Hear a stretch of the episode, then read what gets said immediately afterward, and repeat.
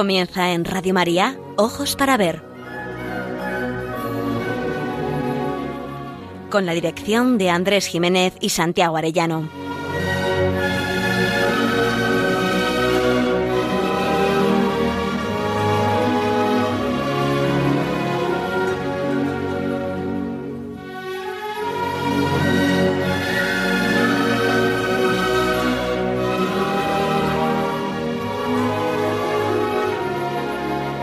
Buenos días.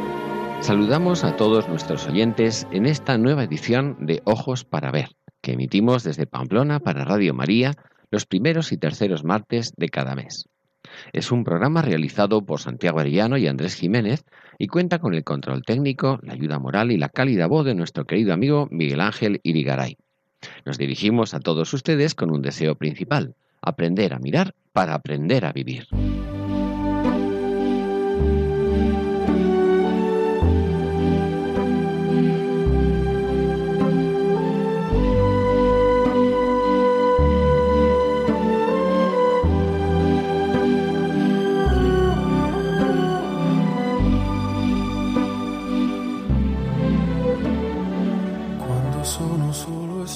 Hoy hemos otorgado el título de arquitecto a un loco o a un genio. Estas palabras fueron pronunciadas por Elías Roguent, primer director de la Escuela de Arquitectura de Barcelona, el 15 de marzo de 1878, con ocasión del ejercicio de reválida que otorgó Antonio Gaudí y Cornet el título de arquitecto. Porque efectivamente el programa de hoy se lo vamos a dedicar a don Antonio Gaudí, Santiago, muy buenas tardes. Buenas tardes. Y creo que no será el único además, ¿no? Pues para mí que es el artista más importante del siglo XX y, de, y del futuro y del pasado, hay que equipararlo a Dante en cuanto a lo que significó en la Divina Comedia. Aquí es lo que va a significar en el arte y en la religiosidad contemporánea. Y por lo tanto le dedicaremos tres, sean tres los los programas dedicados a este hombre. Pues con sumo agrado porque los vamos a disfrutar todos. Y esas palabras de Elías Royen, el director de la Escuela de Arquitectura de Barcelona, no acababan aquí, porque además añadía, fue la única vez que el tribunal aprendió del alumno. La seguridad con la que hablaba este Gaudí solo podía ser de eso, de un loco o de un genio. Sentencia tan cruda da a entender que en Antoni Gaudí no había lugar para el término medio, el tiempo y la perspectiva de los años nos han traído la respuesta a las palabras del examinador. Un auténtico genio. Antonio Gaudí nació en Reus el 25 de junio de 1852 en una familia de tradición artesana. Su padre regentaba un pequeño taller de calderería. Antonio fue el menor de cinco hermanos, tres de los cuales murieron jóvenes tras estudiar en los Escolapios de Reus en 1871, se traslada a Barcelona y se matricula en la Escuela Provincial de Arquitectura. Alterna sus estudios con el aprendizaje directo en estudios de arquitectura entre los que se encuentra el del arquitecto diocesano, iniciador de las obras de la Sagrada Familia, Francisco de Paula del Villar. Los primeros trabajos de importancia los obtiene Gaudí en la década de los 80 de aquel siglo XIX. La Casa Vicens, en la antigua Villa de Gracia de Barcelona, el coqueto Palacio Residencial El Capricho, de comillas, en Cantabria, el Palacio Güell de la calle Nou de la Rambla y el Colegio de Teresianas también en Barcelona. De hecho, fue Barcelona la ciudad donde Gaudí plasmó su talento creador, con excepción del ya mencionado Palacete de Comillas, el Palacio Episcopal de Astorga y la Casa de los Botines en León. Proyectó dos edificios además fuera de la ciudad condal que no llegaron a construirse. El proyecto para las misiones católicas en Tánger y un lujoso gran hotel en Nueva York. A partir de 1900 realizará sus obras más emblemáticas, el Parque Güell con la cripta para la iglesia de la colonia, la Casa Batlló y la Pedrera. Su obra más significativa y magna sin embargo, la que constituyó la práctica totalidad de su vida profesional desde 1883 hasta su muerte, el 10 de junio de 1926, fue el templo expiatorio de la Sagrada Familia. Los últimos trece años de su vida pasó a vivir a las obras del templo, donde se acrecentó su vida de piedad y una austeridad y una humildad extremas. En esta época su alimentación era muy frugal, fundamentalmente solo pan y frutas la mayor parte de los días. Vestía también muy austeramente, tanto que el día en que fue atropellado por un tranvía, nadie le reconoció. Es más, le consideraron un mendigo. Fue el 7 de junio de 1926 y como todas las tardes se dirigía paseando al oratorio de San Felipe de Neri.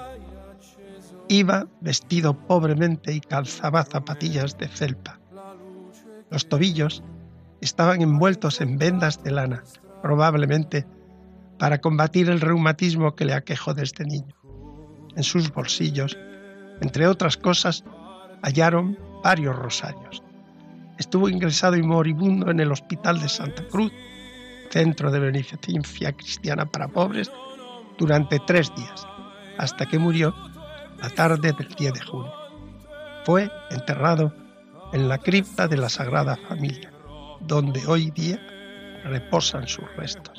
Gaudí se hizo cargo de la construcción de la Sagrada Familia muy joven, contaba 31 años, y retomaba el proyecto neogótico de Francisco de Paula Villar, quien había renunciado tras un año de iniciadas las obras.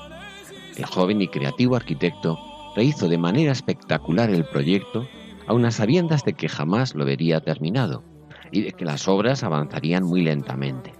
Se trataría de la primera catedral de los nuevos tiempos, y como las de épocas anteriores, habría de ser encomendada a generaciones sucesivas. Pero él, con humor, comentaba refiriéndose a Dios, mi cliente no tiene prisa. Escribía el poeta y periodista Joan Maragall, admirador y amigo de Gaudí. Yo comprendo que el hombre que más ha puesto de su vida en la construcción de ese templo no desee verlo concluido y legue humildemente la continuación de la obra y su coronamiento a los que vengan después de él. Bajo esa humildad y esa abnegación late el ensueño de un místico y el refinado deleite de un poeta. Porque hay algo de más hondo sentido y algo más bello al fin que consagrar toda la vida a una obra que ha de durar mucho más que ella a una obra que han de consumar generaciones que aún están por venir? ¿Qué serenidad ha de dar a un hombre un trabajo de esa naturaleza? ¿Qué desprecio del tiempo y de la muerte? ¿Qué anticipo de la eternidad? Se ha escrito con notable perspicacia y acierto que en realidad, más que construir Antonio Gaudí el templo, era el templo el que le construía a él, efectivamente. La meditación, la abnegación, y el trabajo volcados en la Sagrada Familia transformaron su vida de manera asombrosa. En estos momentos se halla en curso la causa de su beatificación.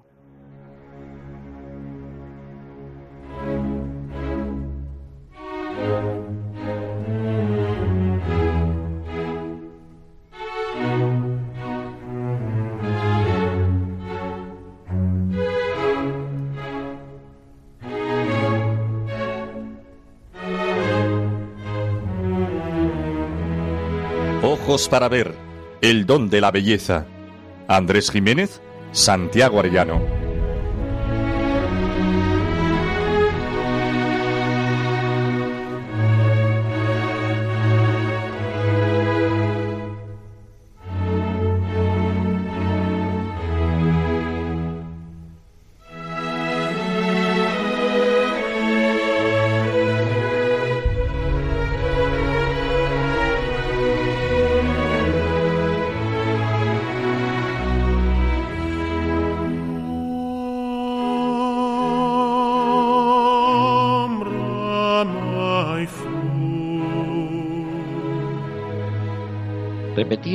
Que la belleza es el resplandor de la verdad. Creía en la verdad, absoluta e independiente de quienes la buscan, y estaba convencido de que su trabajo de artista consistía precisamente en moldear la materia finita hasta que la luz de la verdad infinita pudiera ser vista en ella por todos los hombres. Gaudí es un ejemplo singular de la alianza entre el Evangelio y el arte que propugnaba Juan Pablo II en su carta a los artistas. El 7 de noviembre de 2010, el Papa Benedicto XVI consagró la Basílica de la Sagrada Familia, si bien las obras en su parte arquitectónica al menos no concluirán hasta el año 2026, centenario del fallecimiento de Gaudí. En su homilía, el pontífice expuso su luminosa visión del significado de este templo y del prodigio de belleza que significa. La belleza creada por los hombres, la belleza con minúscula, es espejo y signo visible de la belleza creadora de Dios, signo visible del Dios invisible, afirmaba el Papa al referirse a este maravilloso templo. La belleza es camino de búsqueda y anticipo el encuentro con el Dios, que es la verdadera medida del hombre y de lo auténticamente humano. Escuchemos las luminosas reflexiones del Papa Benedicto que nos ayudarán a contemplar y descubrir este prodigio surgido del encuentro entre lo humano y lo divino, del genio y de la fe profunda del arquitecto y del hombre que se expresa a través de su experiencia de Dios, Antoni Gaudí. ¿Qué hacemos al dedicar este templo? En el corazón del mundo, ante la mirada de Dios y de los hombres, en un humilde y gozoso acto de fe, levantamos una inmensa mole de materia, fruto de la naturaleza y de un inconmensurable esfuerzo de la inteligencia humana, constructora de esta obra de arte. Él es un signo visible del Dios invisible, a cuya gloria se alzan estas torres, saetas que apuntan al absoluto de la luz y de aquel que es la luz, la altura y la belleza misma. En este recinto Gaudí quiso unir la inspiración que llegaba de los tres grandes libros en los que se alimentaba como hombre, como creyente y como arquitecto. El libro de la naturaleza, el libro de la Sagrada Escritura y el libro de la liturgia. Así unió la realidad del mundo y la historia de la salvación, tal como nos es narrada en la Biblia y actualizada en la liturgia. Introdujo piedras, árboles y vida humana dentro del templo para que toda la creación convergiera en la alabanza divina, pero al mismo tiempo sacó las retables afuera para poner ante los hombres el misterio de Dios revelado en, el nacimiento, pasión, muerte y resurrección de Jesucristo. De este modo colaboró genialmente a la edificación de la conciencia humana anclada en el mundo, abierta a Dios, iluminada y santificada por Cristo hizo algo que es una de las tareas más importantes hoy. Superar la escisión entre conciencia humana y conciencia cristiana, entre existencia en este mundo temporal y apertura a una vida eterna, entre belleza de las cosas y Dios como belleza.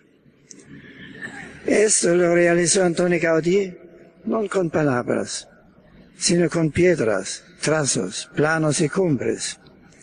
Y es que la belleza es la gran necesidad del hombre, es la raíz de la que brota el tronco de nuestra paz y los frutos de nuestra esperanza. La belleza es también reveladora de Dios, porque como Él, la obra bella es pura gratuidad, invita a la libertad y arranca del egoísmo. Gaudí con su obra nos muestra que Dios es la verdadera, la verdadera medida del hombre. Que el secreto de la auténtica originalidad está, como decía él, en volver al origen que es Dios. Él mismo, abriendo así su espíritu a Dios, ha sido capaz de crear en esta ciudad un espacio de belleza, de fe, y de esperanza que lleva al hombre al encuentro con quien es la verdad y la belleza misma. Así expresaba el arquitecto sus sentimientos. Un templo es la única cosa digna de representar el sentir del pueblo, ya que la religión es la cosa más elevada en el hombre. Esta afirmación de Dios lleva consigo la suprema afirmación y tutela de la dignidad de cada hombre y de todos los hombres. ¿No sabéis que sois templo de Dios? El templo de Dios es santo, ese templo sois vosotros. Y aquí unidas la verdad y dignidad de Dios con la verdad y la dignidad del hombre. Al consagrar el altar de este templo, considerando a Cristo como su fundamento, estamos presentando ante el mundo a Dios, que es amigo de los hombres, e invitando a los hombres a ser amigos de Dios.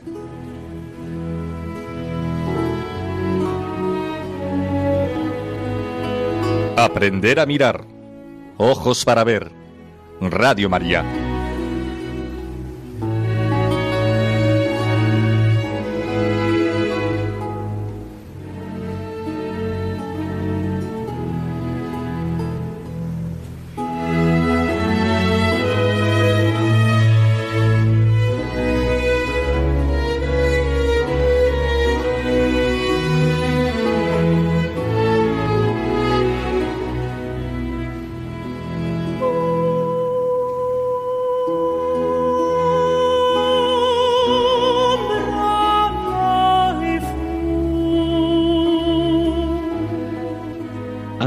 Fue arquitecto, diseñador, creador.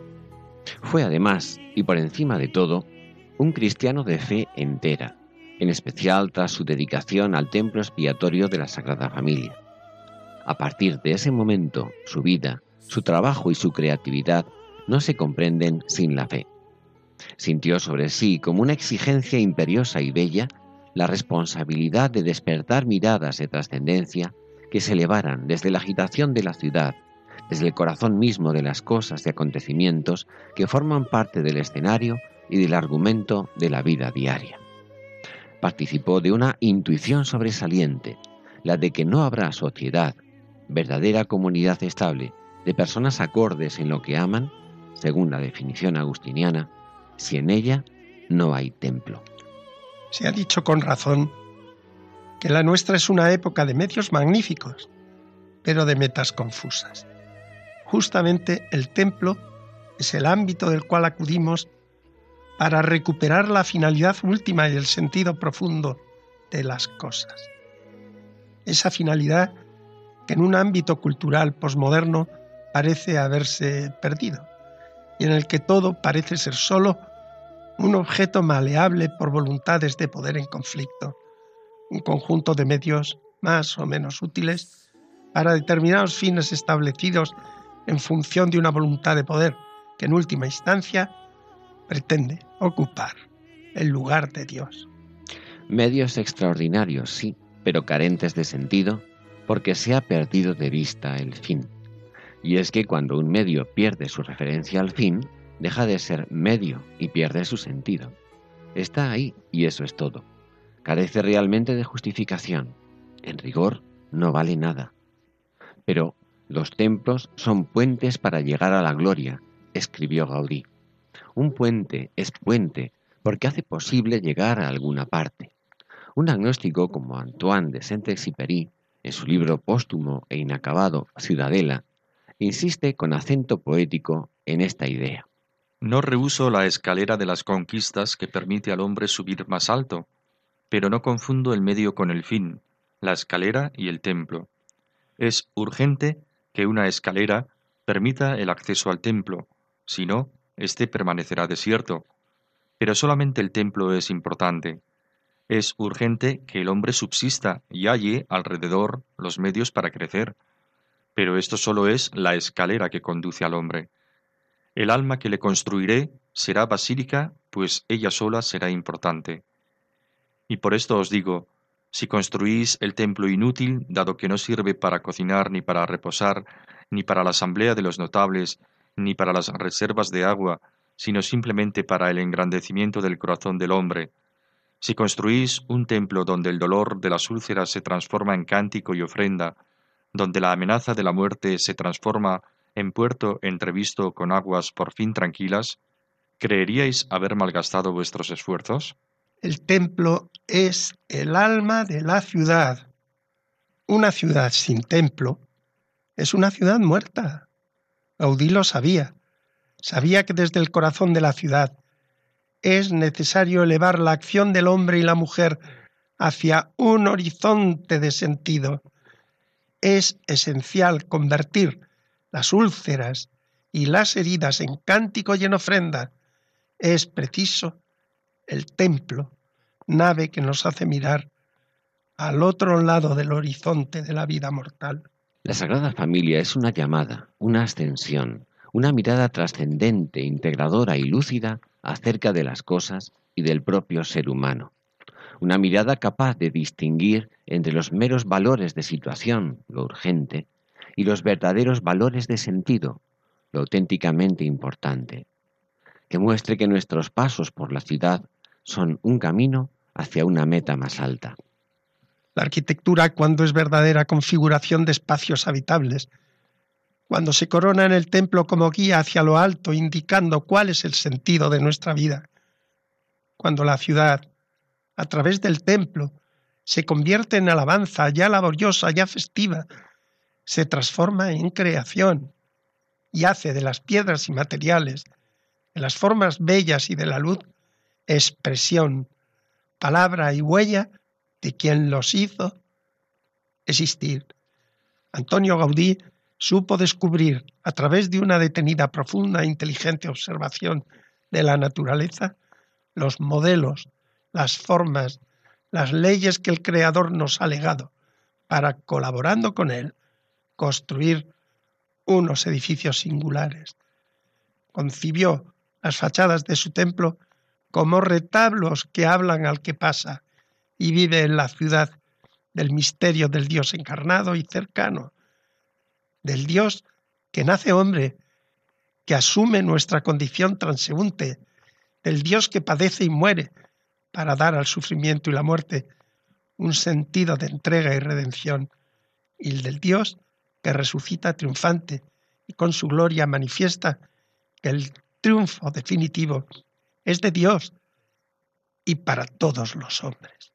Muchos de nuestros compañeros, amigos o familiares Seguramente no pisarán jamás un templo, pero pueden tener el templo de nuestra compañía. A nosotros nos toca no solamente convertir en alabanza nuestro trabajo cotidiano, sino también sacar de él todo su coeficiente de humanidad, todo su potencial natural. Solo de este modo saldrá a la luz su pleno sentido y sólo así podrá hacer más habitable el mundo. La piedra se convierte en alabanza cuando el escultor sabe trabajarla, pero permanece muda a causa de su indolencia. El templo expiatorio de la Sagrada Familia de Barcelona, como el pórtico de la gloria de la Catedral de Santiago de Compostela, por ejemplo, y tantas otras muestras del genio artístico cristiano, no solamente son obras de piedad, son obras de ciencia e inteligencia, de arquitectura y de ingeniería, de geometría, de sensibilidad ante la hermosura. Son trabajo humano, bien realizado. Sabiduría, verdadera ciencia hermosa y eficaz arquitectura. Aquellos hombres que por amor de Dios cultivaron el dibujo, la ingeniería, la talla o la arquitectura que convirtieron su tiempo y su sudor en deber cumplido. Han dado a las piedras un significado que está más allá de lo evidente a simple vista. Han convertido la piedra y con ella toda la creación en alabanza y gozo. Como diría Saint-Exupéry, han descubierto y expresan ese valor esencial presente en las cosas creadas y que es invisible a los ojos.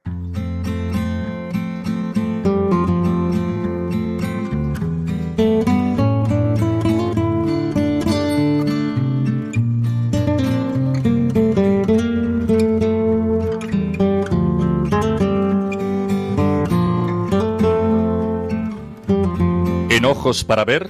Momento para la pintura.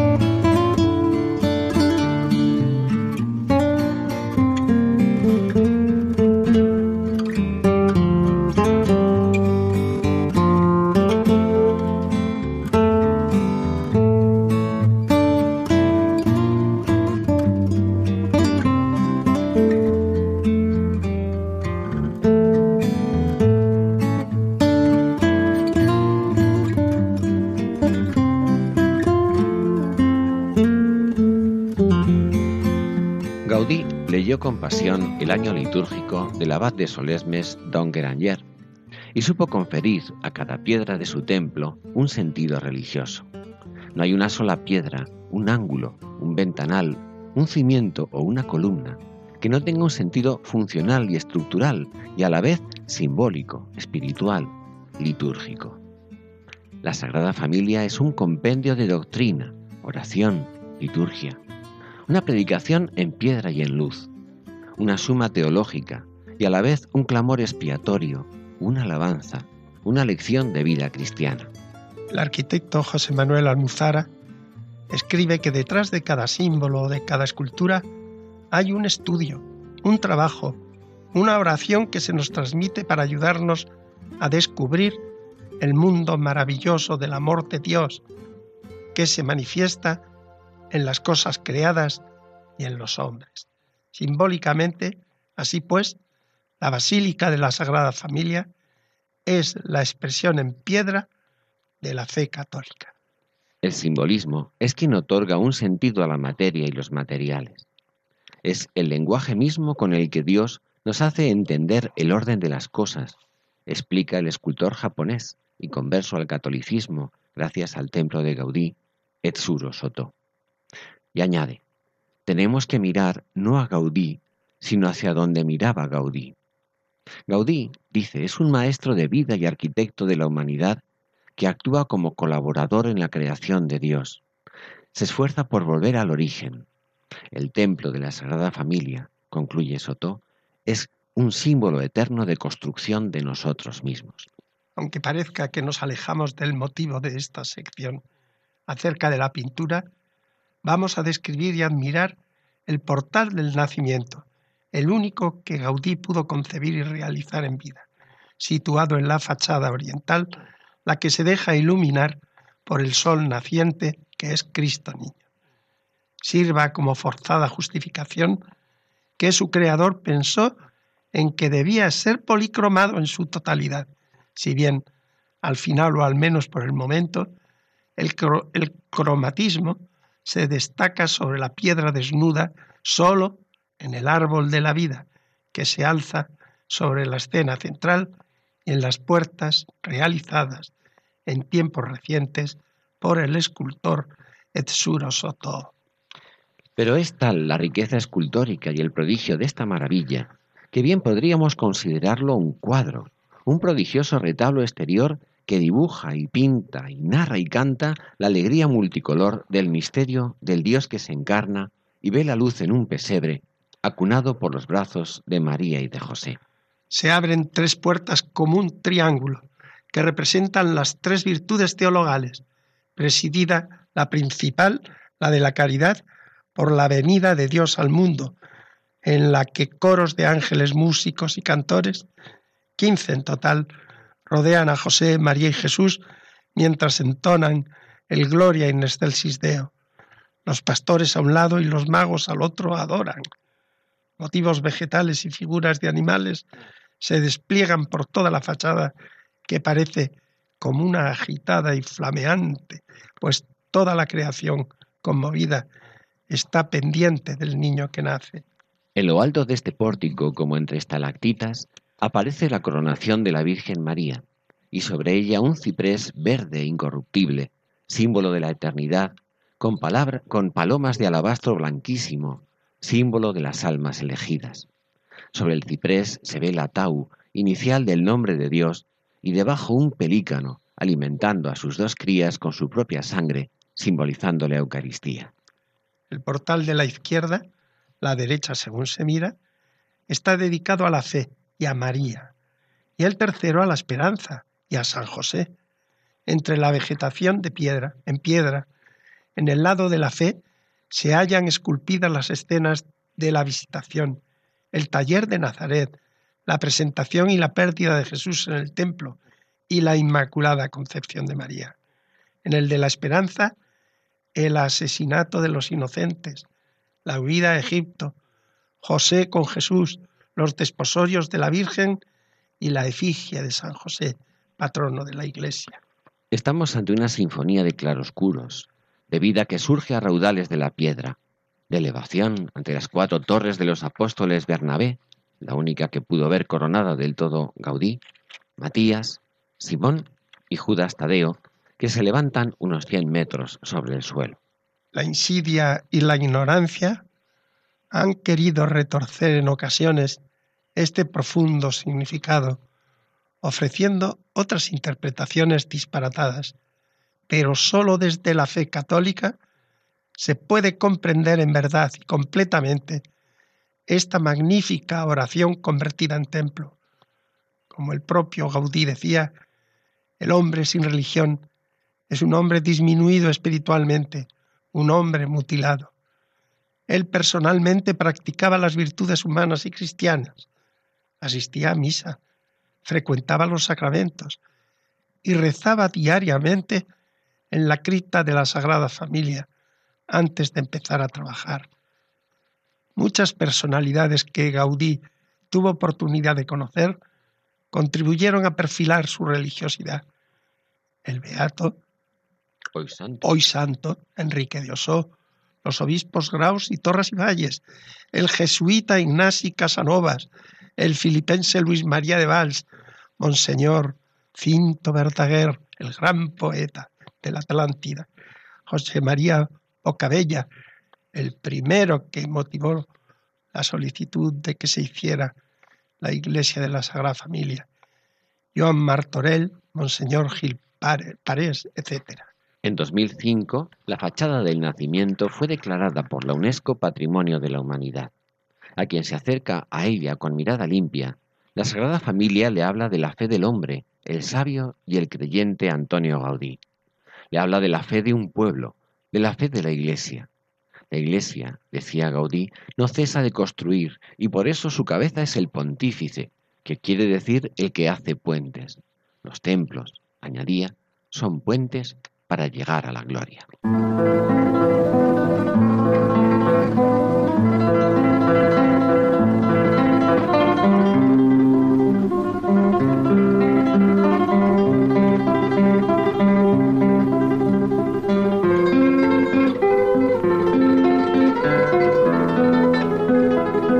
Momento para la poesía. Ojos para ver. Radio María. Joan Maragall, que nació en 1860 y murió en 1911, fue uno de los padres de la poesía catalana modernista. Miembro de la intelectualidad de la Barcelona de la Renaissance, hizo una defensa de la espontaneidad y de la búsqueda de la simplicidad, lo que llegó a desarrollar en su teoría de la palabra viva, con la que creó escuela. Hacia 1900, el poeta Joan Maragall se había aficionado a visitar las obras de la Sagrada Familia y a conversar con Antonio Gaudí, ocho años mayor que él y de quien se hizo gran admirador y amigo.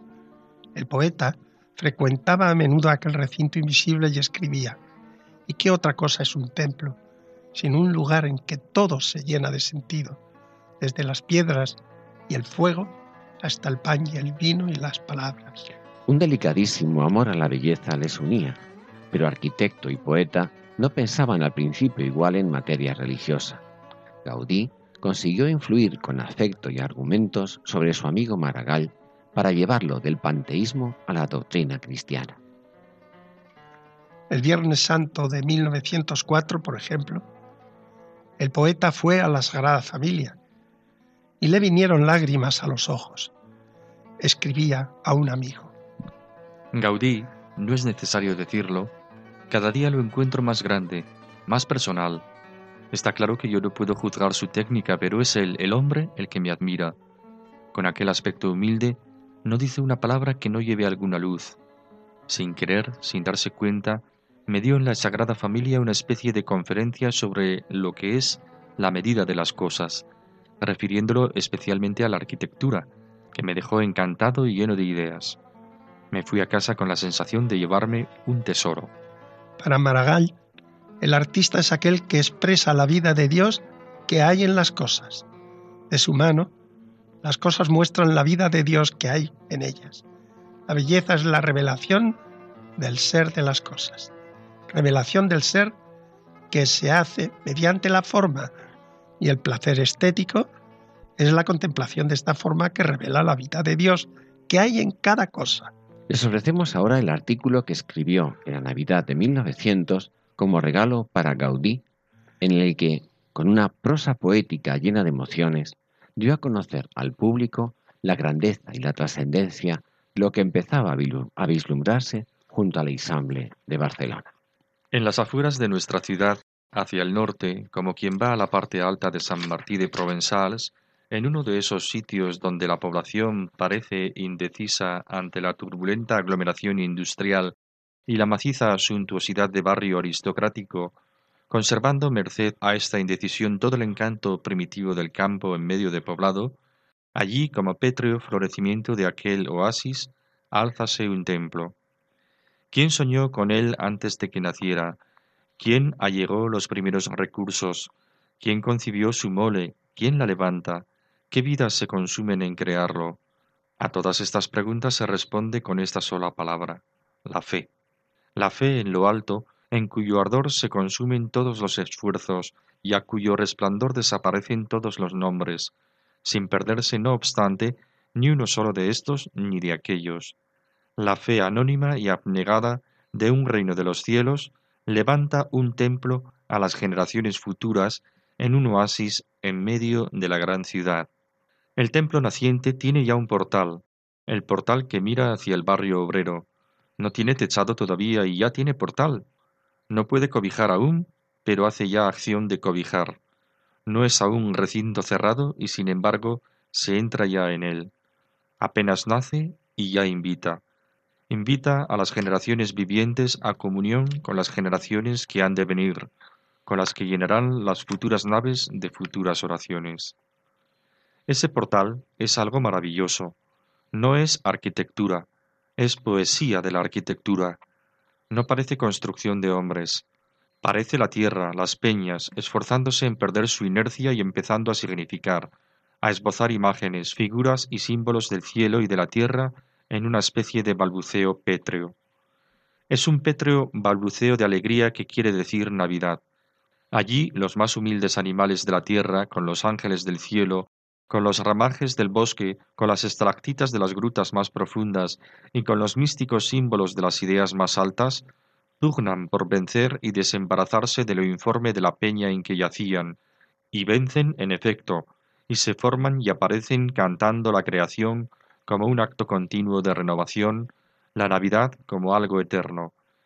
Desde las pesadas tortugas que apenas se distinguen del suelo sosteniéndolo todo, hasta las místicas palmas triunfantes en lo alto, todo parece allí contemplar a Jesús, al niño que acaba de nacer, al eterno niño que siempre nace. Oh encanto de la formación indefinida. Yo comprendo que el hombre que más ha puesto de su vida en la construcción de este templo no desee verlo concluido y legue humildemente la continuación de la obra y su coronamiento a los que vengan después de él. Bajo esa humildad y esa abnegación late el ensueño de un místico y el refinado deleite de un poeta, porque hay algo de más sentido y algo más bello al fin que consagrar toda la vida a una obra que ha de durar mucho más que ella, a una obra que han de consumirse generaciones que aún están por venir? ¿Qué serenidad ha de dar a un hombre un trabajo de esta naturaleza? ¿Qué desprecio del tiempo y de la muerte? ¿Qué anticipo de la eternidad? El templo que no concluye, que está en formación perenne, que nunca acaba de cerrar su techo al cielo azul, ni sus paredes a los vientos, ni sus puertas al azar de los pasos de los hombres, ni sus ecos a los rumores de la ciudad y al canto de las aves. El templo que aguarda constantemente sus altares, anhelando siempre fervientemente la presencia de Dios en ellos, levantándose siempre hacia Él sin alcanzar nunca su infinita alteza, pero sin perder tampoco ni un momento la amorosa esperanza. Qué hermoso símbolo para írselo transmitiendo unos a otros los siglos.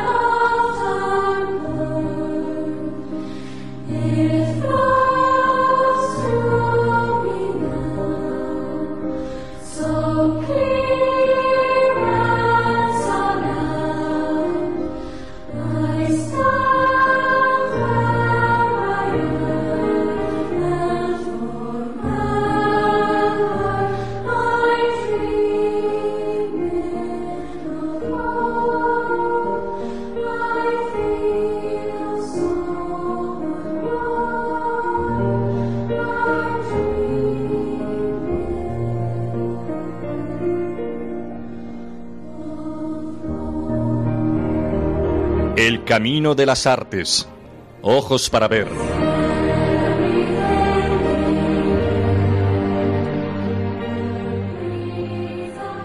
Antoni Gaudí dejó muy claro a sus colaboradores que el proyecto que había puesto en marcha estaba abierto a la contribución de las generaciones posteriores, que habrían de dejar su impronta característica. Las catedrales, decía, han sido construidas atesorando esa diversidad y no dejan de ser muy hermosas. Pues bien, en esta sección Los Caminos del Arte traemos una composición musical dedicada a la Sagrada Familia que a muchos puede sorprender sobremanera. No se asusten, nada menos que una canción de rock salida de la inspiración de uno de los más famosos y aclamados grupos de finales del siglo XX, The Alan Parsons Project. Gaudí es precisamente el décimo y último álbum de estudio de The Alan Person Project, publicado en 1987, con el que finalizó su trayectoria musical como banda en activo. Alan Person, su líder, había visitado personalmente la Sagrada Familia. No contaba con una formación o experiencia religiosa notables, pero la impresión que se llevó fue enorme, hasta el punto de querer dedicar a este templo y a su creador uno de sus álbumes. Tras vencer no pocas oposiciones, pues en muchas cabezas no cabía la idea de unir a Gaudí y su sueño trascendente con la música rock, publicó su álbum titulado Gaudí, del que vamos a escuchar la canción titulada precisamente La Sagrada Familia, en la que Parsons ve simbolizada una lucha secular en medio de las violencias, conflictos y lágrimas del mundo moderno, y de la cual surgirá coronado como triunfador aquel que es el león y el cordero, por la fuerza de la mano poderosa de Dios. Solo un loco afirma la letra de la canción, siguiendo una estrella, podría asegurarlo, pero he aquí que al final ha llegado la paz y la unidad para los hombres.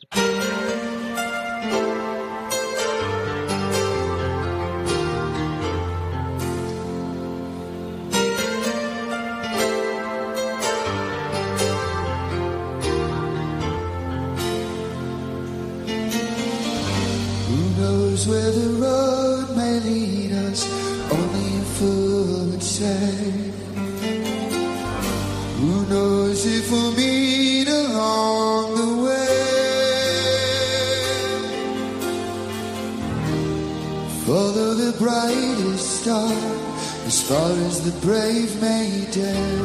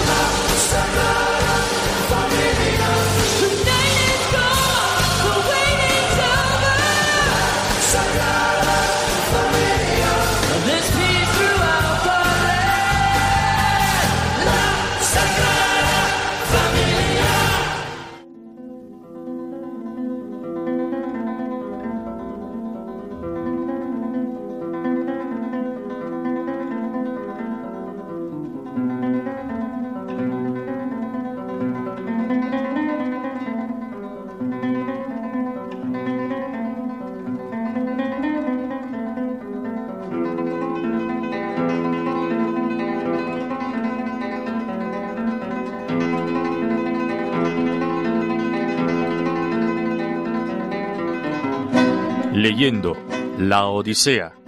Ojos para ver, Radio María.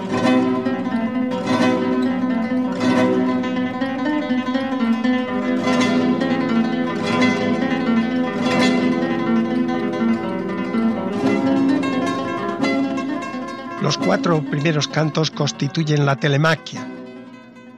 El protagonista es Telémaco, hijo de Ulises, que al marcharse a la guerra de Troya hacía ya 20 años, ha crecido sin la presencia del Padre. Una lectura atenta nos permite descubrir que está cargada de sentidos profundos sobre el papel del Padre en la educación de los hijos. Curiosamente, se achaca a nuestra época que han ido sucediéndose varias generaciones caracterizadas por haber tenido al progenitor como amigo, pero no como padre. En este sentido se dice que son generaciones que no han conocido al padre. Telémaco no ha tenido cerca a su padre, pero sí que sabía que era un héroe al que debía y pretendía imitar. Telémaco, al salir de la adolescencia, se da cuenta que tiene que afrontar una serie de problemas y dificultades para las que no se siente preparado. Necesita saber cómo se hubiera comportado en esta situación Ulises, cómo era su padre. En definitiva, sus dudas le vienen por no tener la certeza del modelo ejemplar que un padre de verdad transmite a su hijo. La paternidad exige convertirse en referente para el comportamiento de los hijos. Su carencia los hace indecisos y pusilánimes, aptos más para huir de las dificultades que para afrontarlas. Atenea, la diosa protectora de Ulises, siente piedad por Telémaco y adopta la función de un tutor o consejero con la apariencia de un rico aqueo llamado mentor. De ahí que llamemos mentor a una persona que con mayor experiencia o conocimiento ayuda a una persona menos madura.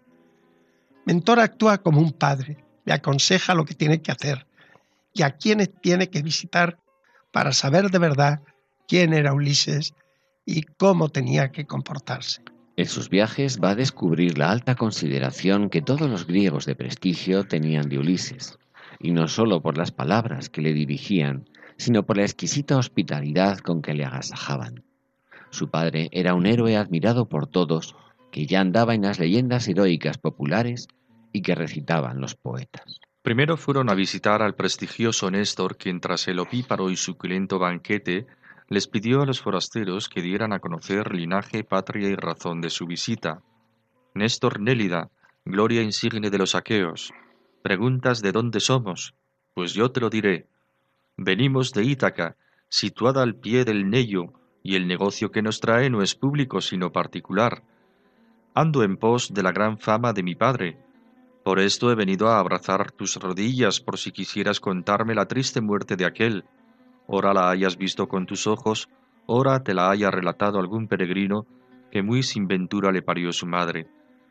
Y nada atenúes por respeto o compasión que me tengas. Al contrario, entérame bien de lo que hayas visto.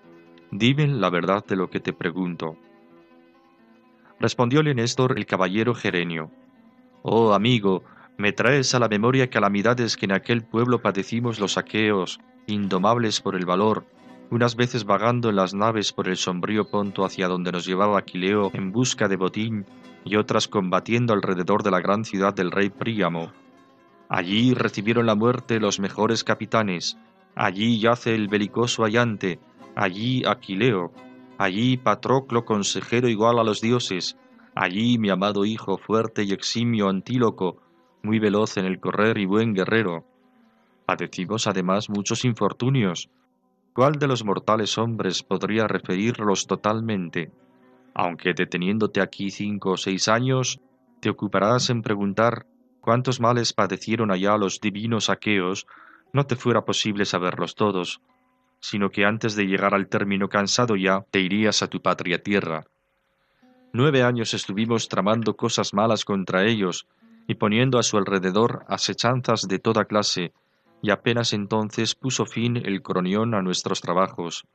Allí no hubo nadie que en prudencia quisiese igualarse con el divinal Odiseo, con tu padre, que entre todos descollaba por sus ardides de todo género. Si verdaderamente eres tú su hijo, pues me he quedado atónito al contemplarte. Semejantes son asimismo tus palabras a las suyas, y no se creería que un hombre tan joven pudiera hablar de modo tan parecido. Nunca Odiseo y yo estuvimos discordes al arengar en el ágora o en el consejo, sino que, teniendo el mismo ánimo, aconsejábamos con inteligencia y prudente decisión a los argivos para que todo fuese de la mejor manera. Telémaco pierde la esperanza de volver a ver a su padre, por lo que recibe una reprimenda de la diosa Atenea. Nunca se debe perder la esperanza, y menos si se está protegido por un dios. Néstor, aunque desea que se vengue de los voraces pretendientes de su madre, Penélope, al fin les declara que no puede asegurar si está vivo o muerto Ulises, y les presta carros y caballos para que vayan a visitar a Menelao, visita que ocupa el canto cuarto, maravillosas aventuras que padecen los aqueos al regresar de Troya. Al fin, Telémaco escucha estas consoladoras palabras. Así le dije y me respondió en el acto. Es el hijo de Laertes el que tiene en Ítaca su morada. Le vi en una isla y echaba de sus ojos abundantes lágrimas. Está en el palacio de la ninfa Calipso, que le retiene por fuerza, y no le es posible llegar a su patria tierra porque no dispone de provisión de remos ni de compañeros que le conduzcan por el ancho dorso del mar. Ya sabe quién fue su padre. ¿Tendrá valor para enfrentarse a tantos peligros? ¿Sabrá seguir el ejemplo paterno? Regresa a Ítaca. Mientras tanto, los pretendientes, sabiendo del viaje del joven, le preparan una emboscada para matarlo a su regreso. Cuando en la tercera parte de la Odisea regrese Ulises y acometa la venganza, descubriremos que Telémaco ha alcanzado la plenitud y madurez de un nuevo héroe digno de Ulises. Telémaco asegura la continuidad de Ítaca en el proceso de las generaciones. Ausente, no ha carecido de la ejemplaridad paterna.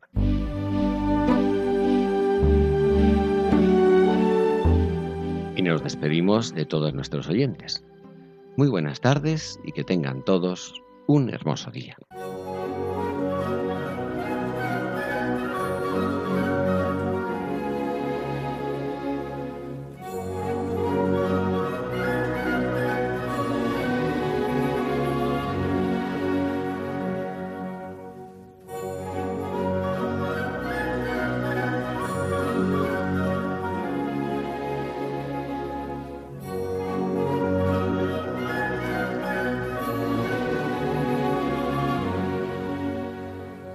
Finaliza en Radio María Ojos para Ver.